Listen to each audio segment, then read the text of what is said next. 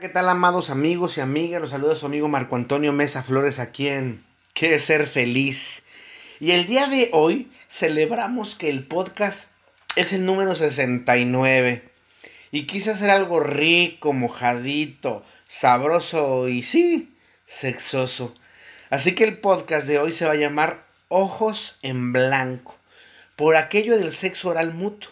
Pero sobre todo del sexo oral digo, del sexo genital rico. Porque no dejaré de hablar de este como algo muy importante en la vida y sobre todo algo que debemos hacer todos los días o por lo menos cada tercer día. Disfruten el podcast.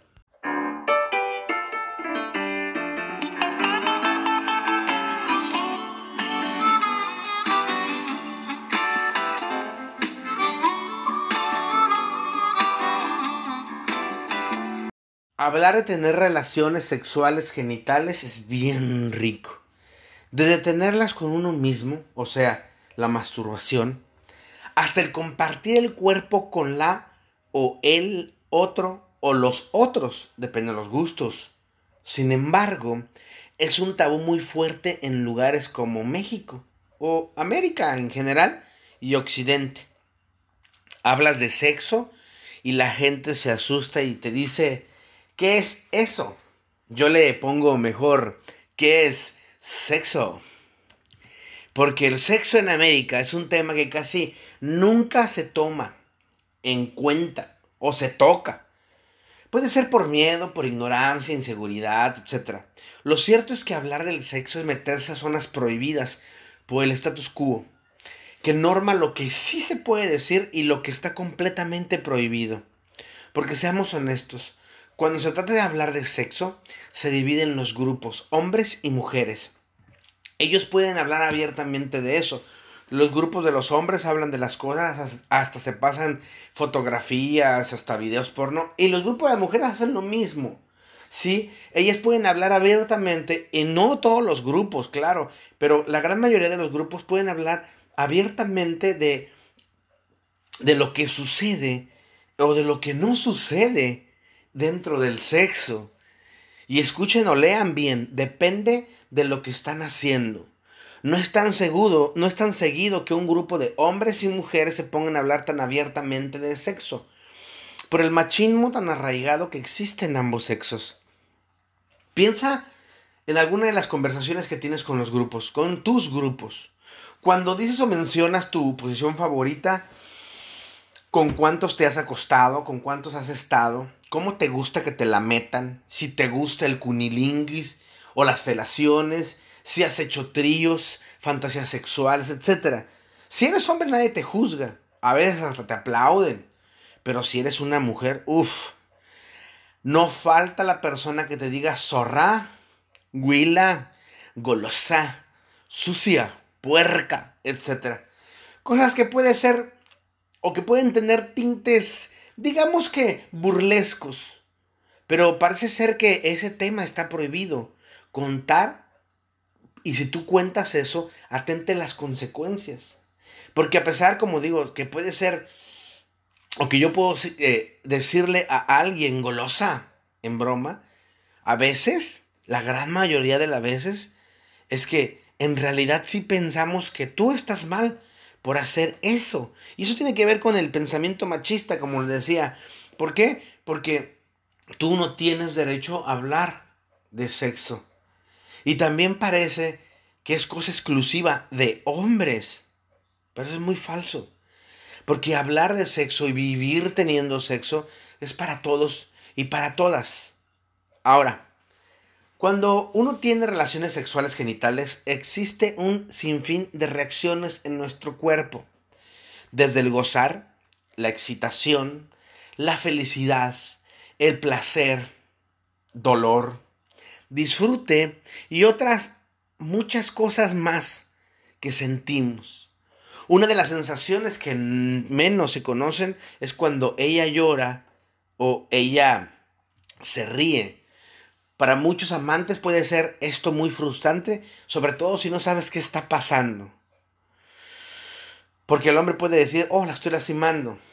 Bueno, por favor. La puede lastimar si tu pene es demasiado grande o grueso o que no lo sepas utilizar.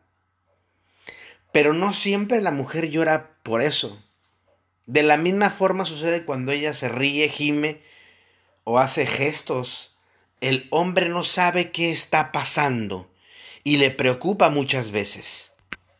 El sexo en pareja influye de manera trascendental en el buen entendimiento y la estabilidad de las parejas. Pero no solamente la estabilidad física, también la mental, la económica, aunque no lo crean, la psicológica, la social y sí, la espiritual. El sexo dentro de las relaciones de pareja son muy es muy importante a pesar de lo que digan muchos. Es que el sexo no importa. Tú no puedes tener sexo con alguien que no te atrae. Y si tú tuvieses sexo con alguien así, tendrías asco. Y eso no sería una pareja. Déjenles presento algunas de las emociones que causa tener un buen sexo. Número uno, reír o llorar. Ambas emociones se dan porque el placer o el grado de, de excitación son tan potentes que les dieron muchas ganas de hacer alguna de estas dos cosas. Y es que la liberación de dopamina, epinefrina y oxitocina ayuda a que las emociones salgan a flor de piel y hacen una explosión de extremo placer. Porque el increíble placer del buen sexo hará que los orgasmos de las mujeres más que de los hombres se den de alguna de estas dos maneras, reír o llorar. Porque el sexo que acaban de tener es algo épico, algo mágico, algo espiritual y sí, algo sin igual. Sin embargo, estas cosas dependen del grado de excitación que presenta la mujer, que también depende de algunos otros puntos, como la edad, la facultad para olvidarse los sentimientos de culpa, la habilidad de, eh, de desenfocarse en el placer propio y los juegos previos y el desempeño sexual masculino. Vamos a ver una por una. La edad. Una de las cosas que no saben muchas mujeres y que se preguntan es, ¿qué es un orgasmo? O, ¿por qué tardo tanto en tener un orgasmo? Eso se debe al pico sexual o a la presencia sexual del orgasmo, femenino sobre todo. El nombre se da a los 18 años, desde ahí empieza y no se acaba. Alfred Kinsey un biólogo entomólogo, o sea, un investigador de insectos, dedicó parte de su vida a la gran investigación sobre la sexualidad. Y gracias a él, el día de hoy tenemos o conocemos muchas cosas sobre lo que es la sexualidad en todos sus rubros. Es más, creo que hay una película que se llama así, Alfred Kinsey, que habla sobre él y sobre su investigación, pero pueden leer su investigación sobre la sexualidad y descubre que el pico sexual de la mujer se da generalmente a los 30 años. Es decir, si creías que a los 18 años, o a los 16, o a los 21, o a los 14, no sé, a la edad que tú tuviste sexo, o a lo mejor un buen sexo, o tú crees que lo hayas tenido, ¿has tenido tu mejor sexo? Debes esperar a que llegues a los 30. Será una locura. Además, David Bush psicólogo evolucionista de la Universidad de Austin, Texas, conocido por la selección de pareja, asegura que las mujeres son más sexuales entre los 30 y 40 años, porque es parte de la evolución. Si ustedes no me creen, googleanlo. Busquen ahí David Hush y su investigación sobre eh, el asunto de las mujeres sexuales a la edad de 30 y 40 años. Y se van a dar cuenta. Número 2. Aquella facultad para olvidarse de los sentimientos de culpa. Se supone que a partir de los 29 años ya eres un adulto. Y no debes pedir permiso ni ser como los demás quieren que sean, seas, perdón. Sin embargo, eso se supone. Porque en ese se supone las mujeres aumentaron su autoestima y tienen una mayor madurez emocional, son más fuertes e independientes. Por ende, los, por ende los prejuicios no les afectan o no deberían afectarla. Y descubren más su sexualidad. No solo al masturbarse, sino al orientar al otro cómo masturbarlas. Y hablo de las mujeres porque el grueso de los hombres no tienen ese problema. Recuerden que vivimos en una sociedad patriarcal y el hombre que tiene muchas viejas o que empieza eh, eh, eh, desde temprano, y hablo peyorativamente, no hablo así no creo, sino así lo que piensa, la gran mayoría. Empezó su vida sexual temprano, este, tiene mucha vida sexual, este, no sé, se masturba, es muy normal, el hombre lo tiene que hacer.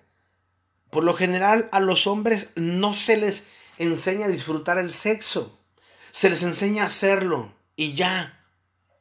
Y a veces, a veces está peor porque los, nos malenseñan a que el sexo es para que nosotros disfrutemos sin importar el otro o la otra. Sin embargo, es necesario para muchos saber que ellas tienen que disfrutarlo. Si ellas, si nosotros hacemos buen jale, eso va a hacer que nosotros nos inflemos así y nos sintamos también relajados y dispuestos a seguir haciendo un arma sexual. Porque es cierto, es cierto, tenemos muchos problemas, sobre todo la mujer, de sentirse culpable. ¿Por qué? Porque ni para masturbarse me ha tocado eh, eh, estar en conferencias, dando conferencias en donde pregunto yo a alguien, sobre todo a las mujeres, mujeres, ¿quién de, de ustedes se masturba? Y una o dos manos valientes se levantan por allá. Aunque el 80% lo haga. Y otras te dicen, es que a mí no me gusta. ¿Por qué no te gusta? ¿No te gusta tu cuerpo? Creo que ya lo he dicho. Les digo a los, a los muchachos que estudian aquí en la Facultad de Psicología Clínica que eh, en la máxima cúspide de la autoestima es poder verte al espejo y salir corriendo a masturbarte porque te, te gustaría hacerte a ti mismo el amor. Sí, nosotros debemos quitarnos la culpa de ser sexuales. Recuerden que es una de las cinco necesidades fisiológicas que tenemos, que es beber agua, comer, dormir, defecar y tener sexo. Y tener sexo no implica tener sexo con otra persona. Puedes tener sexo contigo mismo si tú quieres. Ahora, otro punto muy importante es la habilidad de enfocarse en el placer propio. Otra vez, se supone que para esta edad, a partir de los 29 años, se enfocan más en el placer, se tocan, o sea, se masturban y se conoce y dicen lo que les gusta y lo que no les gusta, ambos sexos. Si tú haces eso, vas a lograr mejores orgasmos. Si tú guías al otro, a la otra, a, llevarte y, y, a decirle aquí sí, aquí no, haz esto, haz lo otro, eh, ese orgasmo va a ser genial. ¿Por qué? Porque mucha de la gente no guía. ¿Y saben por qué no guían al otro o a la otra? Porque no se conocen. Porque no saben qué les gusta, dónde les gusta que los toquen, cómo les gusta que los toquen. No saben. Y ese no saber los hace no solamente ser ignorantes, sino no poder disfrutar al 100%. De repente le digo a las parejas, ¿qué prefieres? enseñarle a tu pareja una o dos horas de cómo se tiene que hacer, cómo te gusta a ti que te lo hagan, o dejar que él lo, que lo investigue durante 24 horas, porque en una o dos horas va a tener 22 horas de placer, pero si él lo investiga en 23 horas, nomás vas a tener una hora de placer, mejor enséñalo, Marco, pero es que se lo he dicho mil veces, pues díselo dos mil, es tarado, es retrasado, no sé. Pero enséñalo, enséñalo, enséñalo, guíalo, transfórmalo. Y vas a ver que va a ser padrísimo. Ahora, existe el juego previo y el desempeño sexual masculino. Los jugueteos nos llevarán a ponernos más cachondos, es decir, con más gusto de jugar al juego sexual. El desempeño o la búsqueda o guía de parte de la mujer, la guía de parte de la mujer, el hombre va a hacer que se tenga mucho, más placer ella. Alejandra Rampolla escribe un libro que se llama La diosa erótica y menciona que el placer no tiene por qué decaer, no importa la edad que tengas. Al contrario, el placer debe mejorar con el paso del tiempo y la edad. Y lo reafirmo, sí. Y después ella también lo reafirma diciendo, una pareja debe saber hacer los juegos sexuales en los que ella, la pareja, debe dejarse de inhibiciones y crear una atmósfera libre y sin prejuicios. Y otra vez regresamos, pleno siglo XXI, y muchos tienen prejuicios, prejuicios gravísimos, prejuicios muy jodidos. Fíjense, déjenles cuento cómo a veces nuestros prejuicios no nos dejan poder eh, ser mejores o más felices en cuanto a nuestra vida sexual. Me ha tocado escuchar a, a personas, sobre todo hombres, que dicen que no le hacen eso a, su, su, pareja porque pues ni que fueran putas, ¿no? Y dice uno, ¿eh? ¿Cómo? O mujeres también que dicen que no les gusta que les hagan eso porque ni que fueran putas. Pues a la cama hay que ir como un gigolo, como una puta. ¿Quién te dijo que no? ¿Para qué? Para poder disfrutar toda esa esencia de la cosa sexual, sin, sin inhibiciones. Si no pueden, pues llámenme. Pueden agendar una cita. Ahí está mi teléfono, 8991-650176. Ya puede ser personal o, o en videollamada. O pueden tomar otras guías, pero no dejar hacer lo que les corresponde. Quitarse las patrañas mentales que a veces tienen dentro de la situación sexual. Y es que en la situación de reír o llorar existen nueve señales, el clímax, ¿sí? Que están a punto de llevarlo a un orgasmo. Uno, las contracciones vaginales. Dos, la crispación muscular que se ve hasta en el rostro. A veces hasta la espalda se arquea cuando van a tener un mega orgasmo. Tres, las emisiones de gritos o gemidos. Cuatro, el aumento de la frecuencia cardíaca. Claro que sí. Cinco, la transpiración. Seis, la lubricación en mayor medida. Por ahí dicen, eh, el gemido el gemido eh, engaña, pero la, lubricación no. Entre más lubricado esté eh, eh, los labios vaginales, el clítoris, todo eso, eso es mucho más excitación. Siete, hay rubor, que comienza desde el pecho, cuello y rostro. Ocho, erecciones de pezones. No todas las mujeres les sucede, pero muchas sí presentan esto. Y nueve, hay una sudoración fina.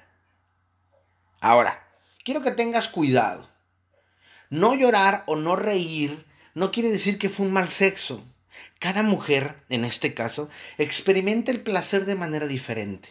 Mientras unas lloran o ríen, otras gritan y gimen, unas piden más y más, y algunas exigen golpes o insultos como dime zorra, puta, ama, sucia, dame una cachetada, una nalgada, arañame, etc.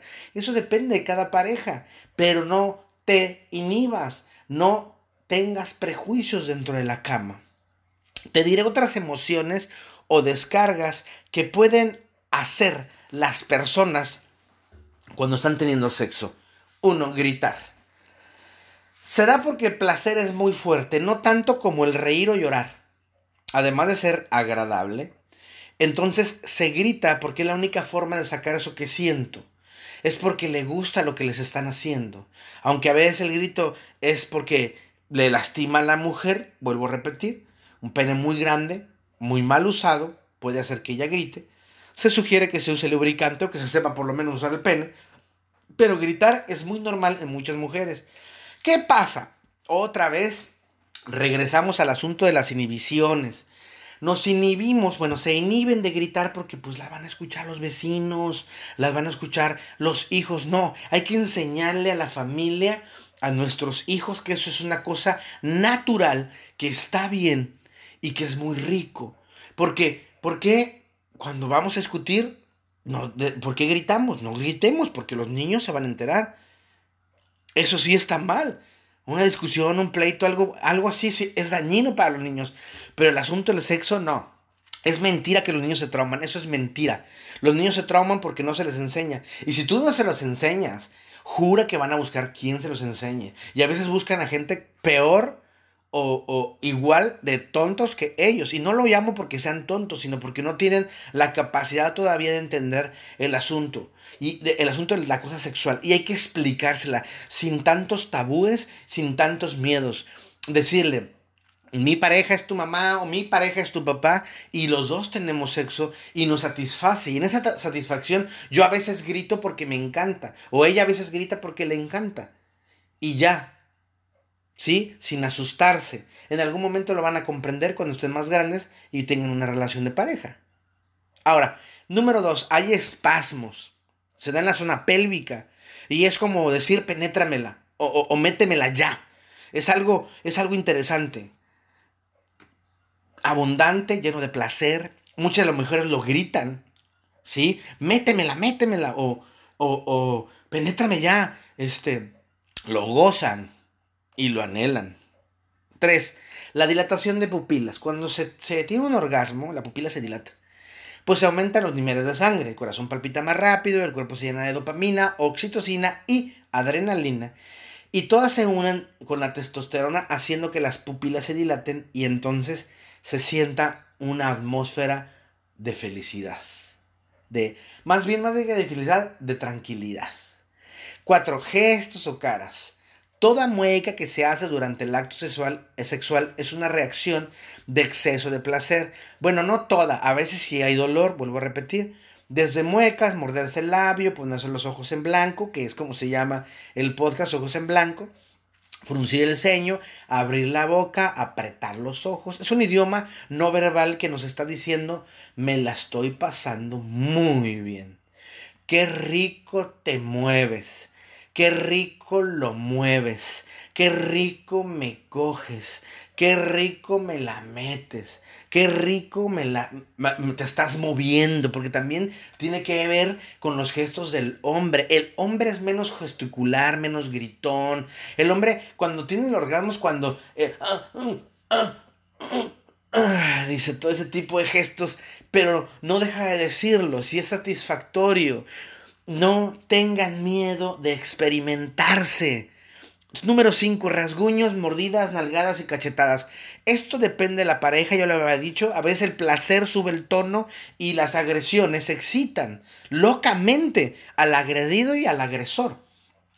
Es un acto de sumisión, de control, pero al mismo tiempo de placer extremo, en donde ella, ella puede morder, puede arañar, puede gritar, puede dar una cachetada, o él hacer lo mismo, dar una nalgada, o se pueden decir cosas como eh, puta, como este, qué fierrote tienes, no sé, infinidad de cosas, ¿no? Que hacen que ese momento se vuelva más excitante. Seis, ojos de blanco. Una de las cosas que muchos me preguntan como psicoterapeuta de pareja es, ¿por qué mi mujer o por qué mi hombre pone los ojos en blanco? Eso tiene que ver con el nivel de placer que ambos están experimentando. En ese sexo que están viviendo, los ojos en blanco es un placer mega extremo. Es decir, qué rico me estás masturbando o qué rico me lo estás mamando, sea cunilinguis o sea eh, felación. Qué rico lo mamas. También puede ser qué rico lo metes o qué rico te mueves. Es una sensación de liberación extrema para cualquier sexo. La adrenalina se esparce por todo el cuerpo y la oxitocina hace que el, que el cuerpo se vuelva eh, como una bomba interna que hace que tus ojos literalmente se vuelvan blancos. Te dejas llevar por la pasión que está ahí por el sexo y aprecias lo que están haciéndote, lo que te están haciendo a ti. Qué riquísimo, ¿no? Siete cerrar los ojos. Muchas de las personas cierran los ojos al tener un orgasmo. Se da porque los neurotransmisores que hacen que esta forma de gozar el sexo sea increíble. Se cierran los ojos al orgasmo porque es una sensación de algo que debo almacenar en el inconsciente. Y porque libera la tensión muscular.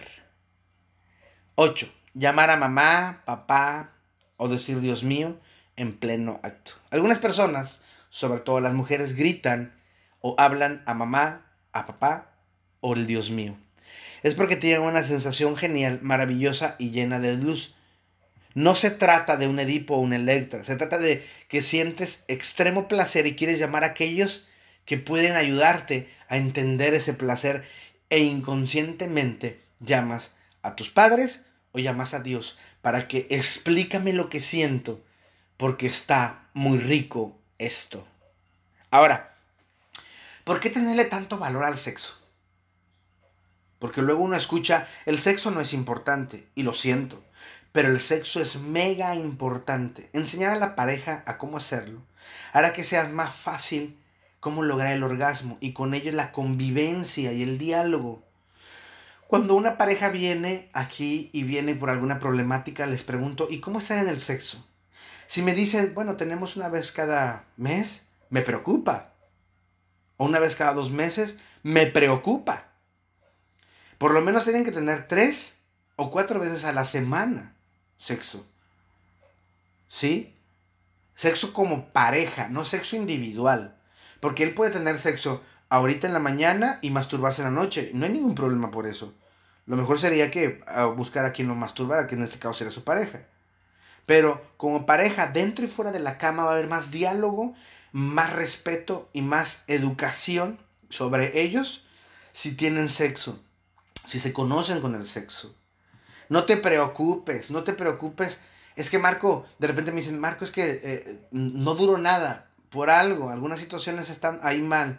Ve con, primero con un urologo para ver si no tienes algún problema de eyaculación precoz o algo así. Si te dice que no, a lo mejor es porque te, te tensas demasiado o es que Marco no se me para, estás muy cansado, este, tienes muchas preocupaciones. No es porque no se te antoje tu pareja, es por otras cosas hay que primero, o quitar todas esas cosas para poder después hacer un diagnóstico. No es tan simple y no es así como para tan señalador.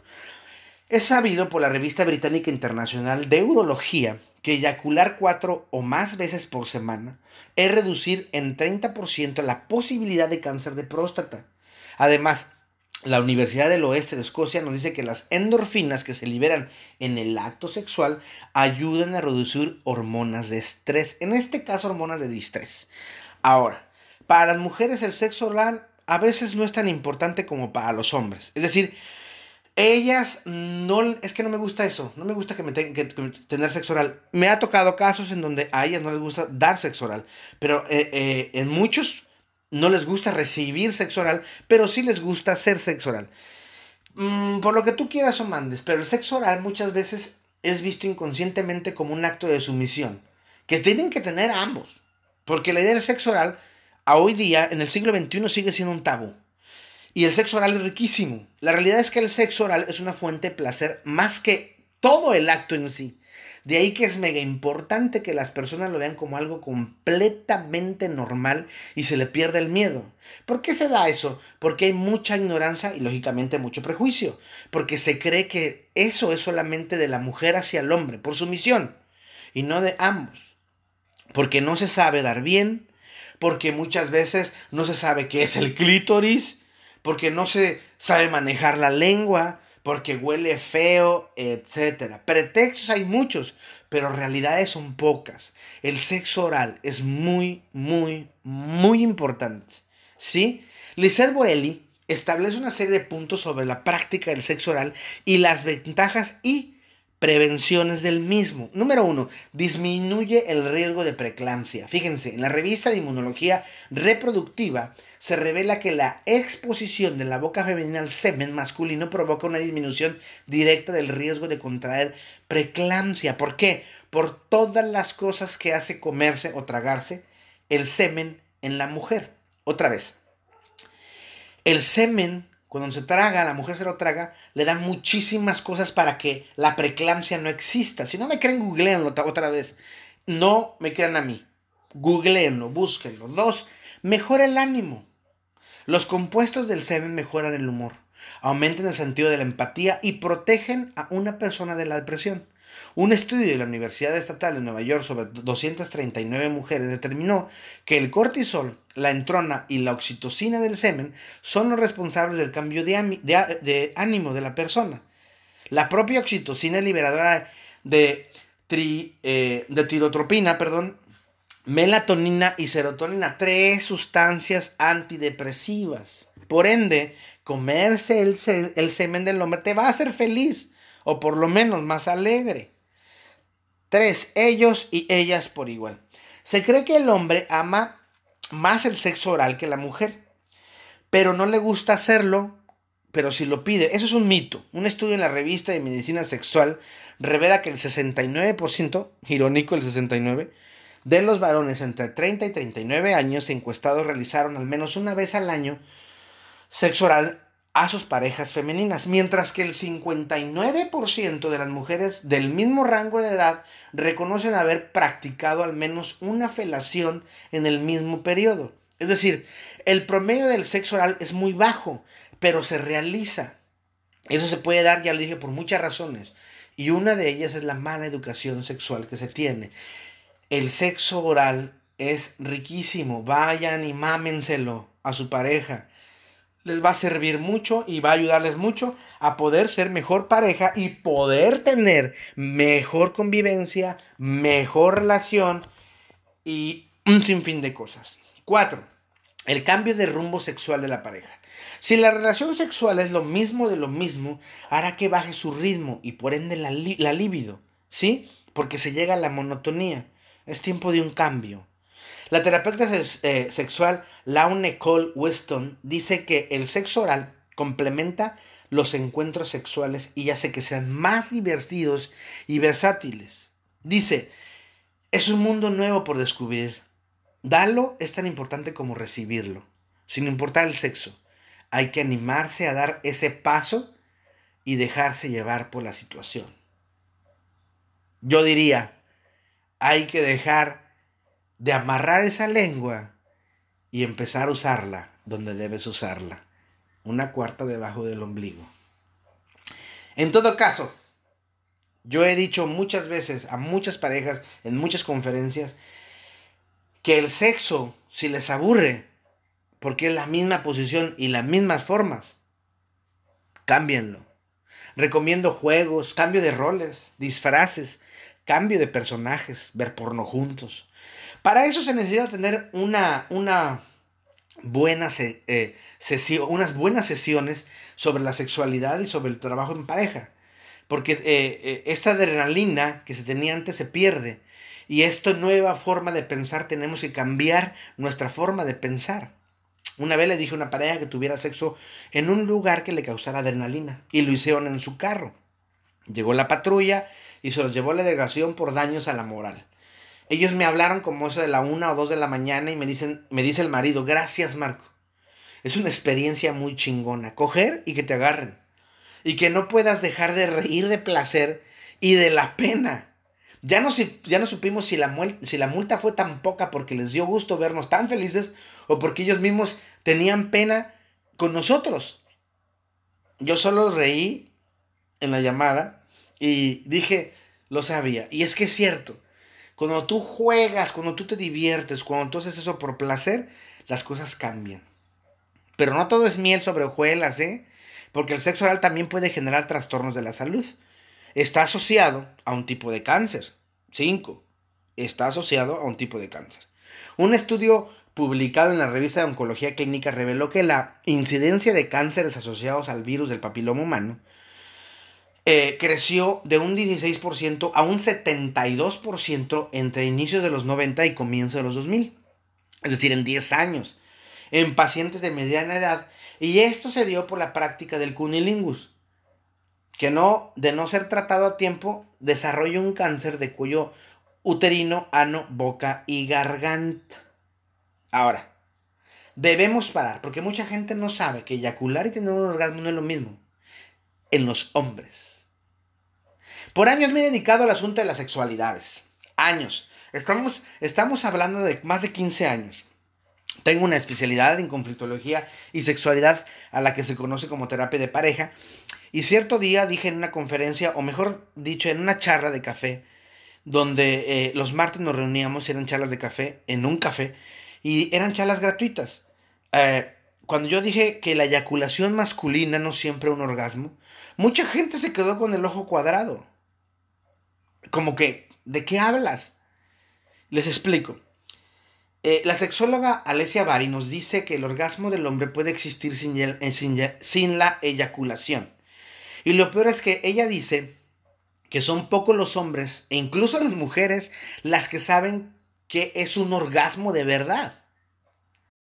El músculo pubocoxigeo ayuda en ambos casos, sin embargo no es lo mismo, porque en la eyaculación se relaja para expulsar el semen. En el orgasmo intervienen muchos otros músculos que buscan el placer. Además, en el orgasmo no solo intervienen factores físicos, sino mentales, tan fuertes que no es necesario soltar semen para dar el subidón de placer. Francisco José Maldonado, sexólogo y director de la Clínica eh, de Salud y Láser, nos dice, hay individuos que pueden tener un orgasmo sin eyaculación y también eyaculaciones sin orgasmo. aunque esas situaciones no son tan habituales. ¿A qué se refiere?